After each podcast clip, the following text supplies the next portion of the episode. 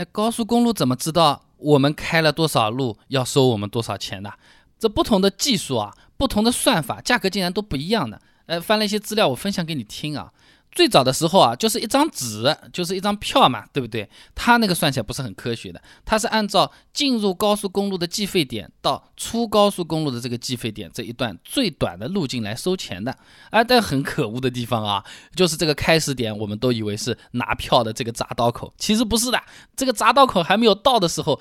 就已经开始收钱了，它是按照这个高速公路投资建设时候设置的起始位置来进行算钱的，不是按实际收费站放在哪里来算钱的。呃，它是从第一米算到第一百米的，这个收费站呢放在第二十五米的这个地方，有一点点坑。那么好了，大家弄起来就不爽了。哎，我明明这个。车上感觉过了匝道到另一个匝道出来就两百公里嘛，怎么收两百五十公里的钱啊？人家是按照地图上的钱来算的，不是按照两个匝道之间的距离来算的。好了，现在作废了。第二代呢，就发那种厚厚胖胖的卡了，就黄颜色、蓝颜色的这种呢，叫做高速公路二异性路径识别系统复合通行卡。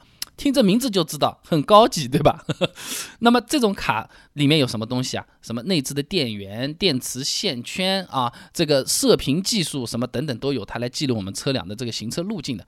但是它和 GPS 不一样，不是老天爷看着你的那种时时刻刻的啊，它是高速路啊边上我们可以看到那种圆筒一样的一个个的东西啊，那个就是标记点。呃，像我们打赛车游戏一样的，有个 checkpoint，过一段加一个时间，过一段加个时间，就那一个个点，它是会把这个东西。啊，写到这个卡里面来的。那么出高速公路的那个匝道口，收费员把这个卡一读啊，进来的地方，然后经过了哪些地方，你的这个确切的行车路线它就出来了，然后根据你实际开的这个路程来收钱啊。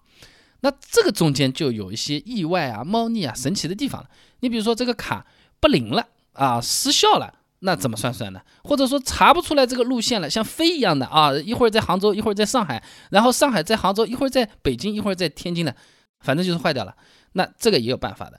现在高速公路的这种卡口一般都是联网全程拍照的，就要交警帮忙把相关的这种高速公路口的这个照片拿出来查一查、看一看，然后呢抄一份保证书、拍一张证件照，然后给你按照正常的这个数来算啊。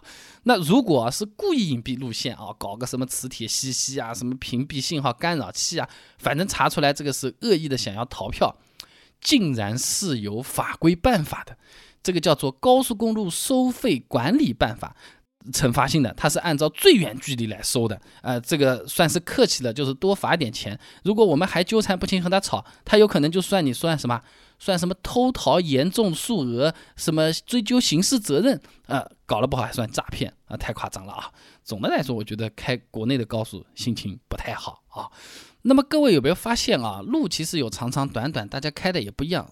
那么好像这个开起来的钱都是整数嘛，什么三十五块、二十五块啊，什么二十块、一百二十块，这个它是有一个算法的啊。那这个算法呢，不是我们土话讲的就什么四舍五入，它是二舍八入。七做五，呃，简单的讲就是这个费用的尾数如果是两块，直接省略不收钱；如果尾数是三块到七块呢，收五块；如果是八块的话，那这么近一位啊，是这么个玩法。打个比方，比如说开了七十四点三公里，每公里五毛钱，那么三十七块一毛五，那么按照这个算的话呢，通行费就是三十五块钱。如果是计程里程六十八点六公里，每公里五毛钱，三十四块三，算出来的话呢，通行费是三十五块钱。哎，开的公里数不一样啊，一个七十四点三公里，一个呢只有六十八点六公里，都是付三十五块钱啊，相差五点七公里了啊。所以说这个算法也是比较奇葩的，你听听就好，说不定哪天吹牛可以用得上啊。那么我们又不是这种经常开高速的这种老司机啊，货车司机，难免总会不熟悉路，会开错的嘛。呃。不小心上了高速，然后又在同一个收费站选择下高速，哎，像这种情况下的话，那卡上面只记录了一个上站的时间，对吧？在规定时间内下高速行驶不足两公里的话，一般是按照高速起步价来收费，又是个吹牛的地方，哎，高速是有起步价的。打个比方，江苏的话，我查了下，是五块钱起步费啊。但是比较难弄的、比较严格的高速上呢，它是不允许同站上同站下的，因为安全隐患嘛。你掉个头，万一人家一个车刷过来的时候要出危险了，那就会惩罚。它有可能会按最远端的单程或者是最远端的往返来收钱。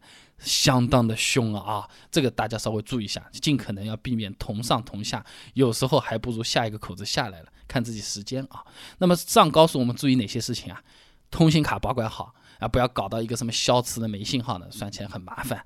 然后呢，导航打打开，错过路口来回跑，什么同上同下这种事情非常头疼。再一个呢，或者说是。不是国定节假日的这些周末啊，高峰的时候啊，办张 ETC 有奇效。那边堵的长龙，半个小时才过匝道，你刷一下就开过去了。应该说办张 ETC 还是挺有意义的啊。那么办 ETC 现在不是很多银行都说免费的嘛？这个靠不靠谱的？值不值得我们跑一趟去装装呢？有没有猫腻或者是套餐或者是套路的？我开高速的时候啊，哎，前面有个探头，马上踩脚刹车，能不能躲过罚款呢？运气点子真的是背啊！看到这个收费站门口，这个钱没带，能不能用支付宝？不能用，这个时候怎么办？我准备了解决方案。想知道的话呢，你不妨关注一下我的微信公众号“备胎说车”，直接回复关键词“收费站”就可以了。那我这个公众号呢，每天都会给你推送一段超过六十秒的汽车使用小干货，文字版、音频版、视频版都有，你可以挑自己喜欢的。